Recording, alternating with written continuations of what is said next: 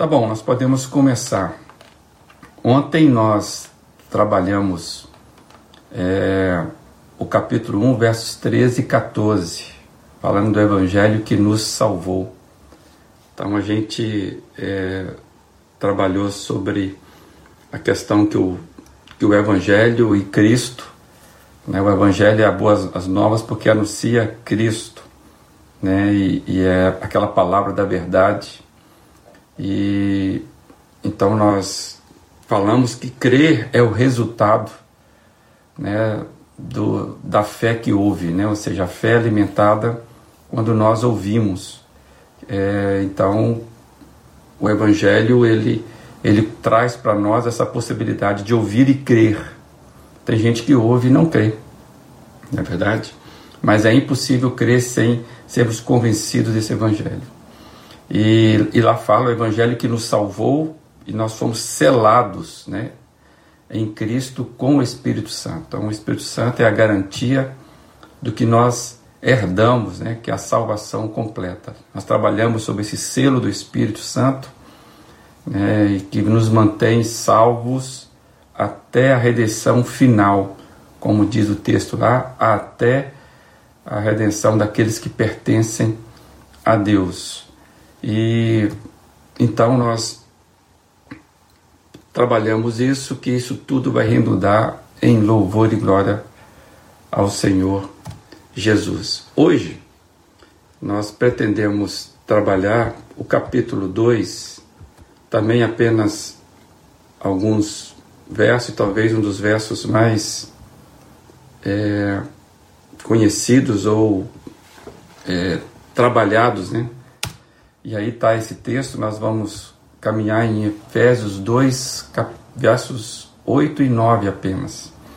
Eu coloquei aí para você, para facilitar na tradução que eu estarei lendo, e o título que eu coloquei para hoje, né? Quem somos por natureza, quem somos pela graça.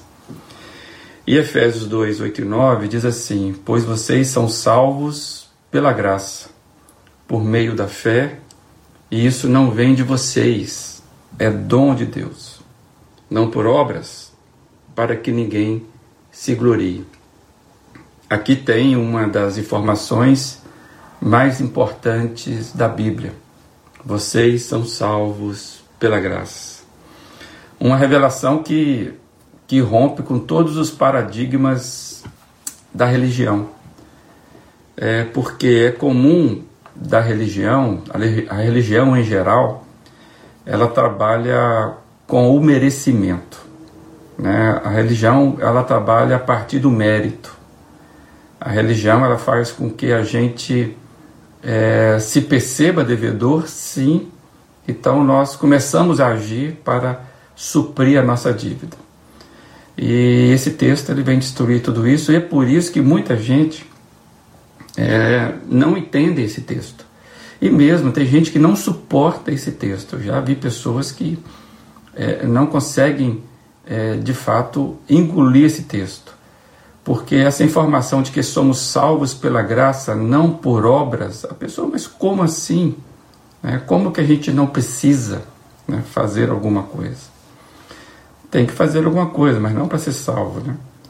E de fato, eu, fiquei, eu fico imaginando, quando a gente revisita esse texto, como que o cristianismo ele é espetacular, ele é ímpar.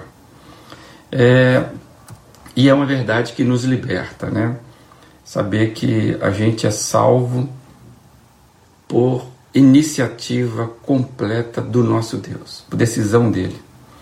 Aí quando nós olhamos o texto, a gente eu entendo que vale a pena a gente dar um passinho para trás nesse texto é, e vermos o contexto. Eu acho que quando a gente ver o contexto, essa expressão, por, porque vocês são salvos pela graça, mediante a fé. Isso não vem de vós, é dom de Deus, não por obras, para que ninguém se glorie ou se orgulhe. Quando a gente vê o contexto, o texto fica mais forte ainda. Aí eu sugiro a gente fazer uma leitura panorâmica, rapidamente, nos versos anteriores, os versos que antecedem esses dois versos 8 e 9 que nós estamos trabalhando. E a gente vai ver que há uma caminhada do raciocínio de Paulo que está expresso aqui, mas é uma, uma panorâmica, tá? Só para deixar mais clara a força do texto. Se você está com o texto aí, você vai ver que o capítulo 2 ele abre com a seguinte informação: Vocês estavam mortos, seus delitos e pecados, né? As suas transgressões e pecados.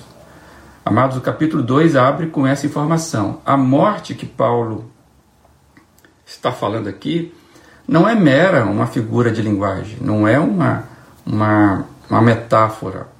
Paulo está falando de uma, de uma declaração é, explícita da condição espiritual de todos que estão fora de Cristo.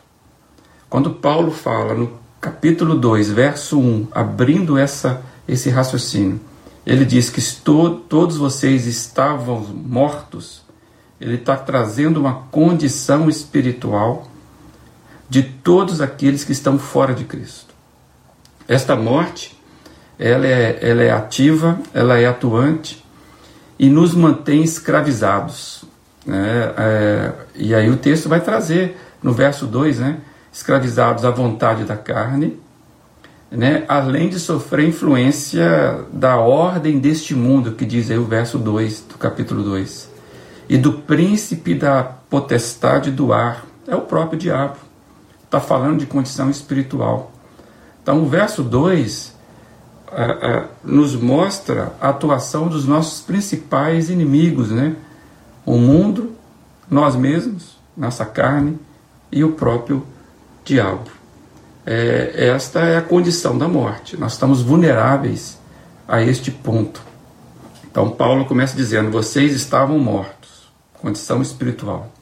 Por causa disso, vocês estavam vulneráveis aos três inimigos que atuam é, naqueles que estão de fato mortos. Né? O verso 3 ele diz então que por causa dessa condição né, de pecado, nós éramos por natureza merecedores da ira. Verso 3: né? além de mortos, escravizados. Esta expressão nos mostra que também nós estávamos condenados. A condenação é a ira, sob estarmos sobre a ira de Deus. Nós sabemos que o pecado suscita a ira de Deus. Romanos 1,18, por exemplo, fala sobre isso. Os nossos pecados suscitam a ira de Deus. Então, quando o texto fala que nós éramos por natureza merecedores da ira, é essa condição de quem está é, morto por causa da sua condição de pecado. O John Stott ele nos fala que nós precisamos lembrar que a ira de Deus, e aqui é, é preciso esclarecer mesmo, que tem muita, tem muita dificuldade para nós entendermos isso. A ira de Deus ela é, não é como a nossa. É, Deus não sofre de uma questão que eu e você sofremos todos os dias. Deus não sofre de mau humor, então a ira de Deus não é mal-humorada. Deus não tem rancor guardado no coração, a ira de Deus não é rancorosa. É, Deus não tem maldade, então a ira de Deus não é maldosa. Né? Deus não tem animosidade, Deus não trabalha com vingança. Então, quando a gente, a gente ouve que nós estamos né, é, é, merecedores da ira, nós precisamos separar a ira de Deus, que é uma ira santa, uma ira sem, sem essas máculas que nós não conhecemos. A nossa ira ela é rancorosa, ela é mal-humorada, ela é vingativa. Não é o caso de Deus. Então, a ira de Deus, ela não é incompatível com seu amor. Nós temos muitas dificuldades nisso porque nós somos pecadores. Tem gente que não consegue entender isso. Lembra da história de Lutero? que ele, ele, ele odiava né, esse Deus né, just, de justiça, Deus da justiça, porque ele achava que era um Deus justiceiro, né, que vinha fulminar né, os, que, os pecadores, fazer justiça. Esse é o tipo de conceito que nós temos, porque nós somos assim. Mas cabe lembrar que a ira de Deus não é como a nossa. Deus não sofre variação nenhuma de mau humor, de rancor, de maldade, de vingança. Por isso, que é legal você ler o texto, o, cap, o verso 3, que fala da ira de Deus, com o verso 4, Aí você vê uma, uma, uma explicação ou você vê que há um contraste evidente entre o verso 3 e o 4. Espero que você esteja acompanhando aí na sua Bíblia. O verso 3, o verso 3 fala que, que nós somos, éramos por natureza merecedores da ira, todavia, verso 4, todavia Deus, que é rico em misericórdia, pelo grande amor com que nos amou, e aí continua, deu-nos vida juntamente com Cristo. Amado, é, é, é interessante que como Paulo é capaz de manter a ira e o amor juntos, né, no mesmo raciocínio.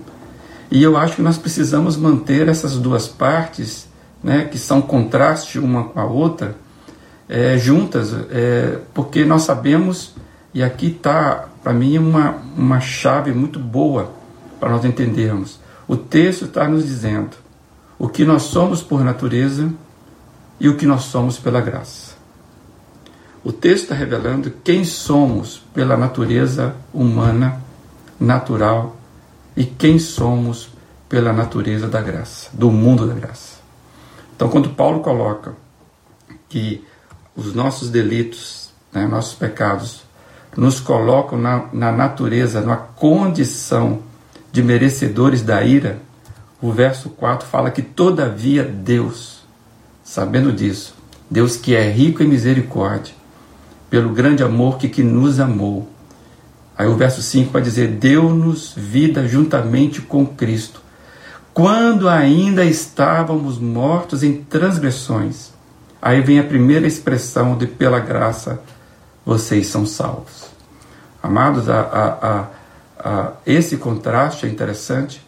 Há uma força aqui na mudança de status da nossa condição. Nós que somos merecedores ou éramos merecedores por causa dos nossos pecados, nós ganhamos vida quando conectados com Cristo, que é o autor da vida. Então é interessante nós fazermos essa panorâmica, que começa dizendo que nós, a nossa condição natural é éramos, estávamos mortos. E estavam mortos em transgressões e pecados. É, a transgressão aqui mostra que há uma atividade na nossa natureza que é uma atividade de rebeldia. Quem transgride? É aquele que avança o sinal, é aquele que, que faz, é, é, é, é um transgressor, ele, ele, ele, ele rompe. Essa é uma das condições que Paulo apresenta da nossa natureza. Não simplesmente herdamos, vamos dizer assim, passivamente a condição de pecado dos nossos pais, Adão né, e Eva, mas também nos tornamos transgressores, rebeldes. E aí ele vem falando da mudança de status. Quem éramos por natureza e o que passamos a ser pela graça. Aí o verso 8 vem porque pela graça sois salvos mediante a fé.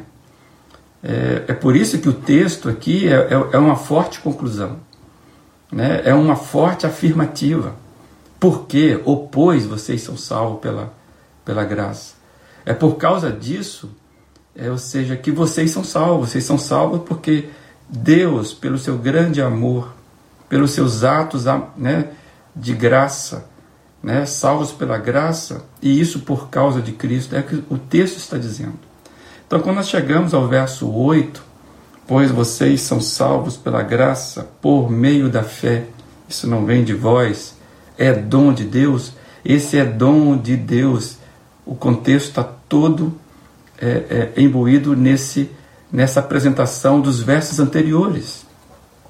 O, o pastor Russell Shedd vai dizer que, quando fala que nós somos salvos mediante a fé, a fé é o meio, é o caminho, é o canal. A fé não pode ser confundida como obra, porque é dom, é dádiva.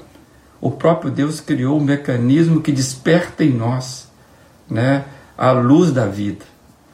E o Eugene Peterson ele vai dizer nesse contexto que a salvação é um dom de Deus do início ao fim. Né? Não, não cabe espaço para que eu e você queiramos contribuir para a salvação. Né? Então, do início ao fim. E Eudine vai dizer que não desempenhamos um papel importante sequer nesse processo. E, e eu quero trazer mais uma contribuição de Eudine, que ele diz que as obras são atos religiosos e morais, né, que tentam substituir a graça. É, e ele lembra que, mesmo que são, sejam atos inofensivos, como parece, ou benéficas, como aparentam, elas sabotam o mundo da graça. Então, amados, o que o texto está nos dizendo, o que eu aprendi essa semana, que qualquer ato, por mais é, benéfico que aparenta, por mais inofensivo que pareça, qualquer ato que eu queira trazer para contribuir com esta graça de, salvas, de salvação, elas simplesmente estão sabotando o mundo da graça. Então, como nós dissemos, o que nós éramos por natureza e o que nós somos né, pela graça é, é o que Paulo está dizendo nesses dois versos. E eu queria terminar né, fazendo a leitura na versão da Bíblia Mensagem. Talvez isso fique mais claro ainda para nós, essa mudança de status, essa, essa atuação da graça salvadora, que é loucura para muita gente que ainda acha que precisa fazer alguma coisa para ser salvo, porque ainda está com a, com a chave no merecimento. Amado, salvação é puro ato da graça, é amor de Deus. E eu vou ler aqui o que Eudine traduz esse texto. Agora Deus nos tem aonde sempre quis, tanto neste mundo como no próximo. Ele quis derramar sobre nós a, a graça e bondade em Cristo Jesus. A salvação foi ideia dele e obra dele. Nossa parte em tudo isso é apenas confiar nele o bastante para permitir que ele haja em nossa vida. É um, é um imenso presente de Deus. Não somos protagonista nesta, protagonistas nesta história se fosse o caso, andaremos por aí nos vangloriando do que fizemos. Não, nada fizemos, nem nos salvamos. Deus faz tudo e nos salva. Ele criou cada um de nós por meio de Cristo Jesus. E a Ele nos unimos nesta obra gloriosa, a boa obra que Ele deseja que executemos e que faremos bem em realizar. Amados, esse é o grande presente de Deus. A salvação não é mérito humano. Do princípio ao fim, é mérito de Cristo. Faz parte do mundo da graça. Que eu e você, que cremos, que a gente não caia na tentação de querer sabotar esse mundo da graça. Que a gente possa receber mesmo com gratidão, caímos de joelho e agradecemos a Deus, entregarmos a nossa vida ao Senhor Jesus. E porque pela graça somos salvos, não por meio de obra, mas por graça, por meio da fé, mediante a fé. E isso não vem de vós, é dom exclusivo de Deus. Que Deus assim abençoe a sua vida, que seu dia seja vivido nessa graça que você seja salvo hoje desses todos os aspectos condenatórios. Amém.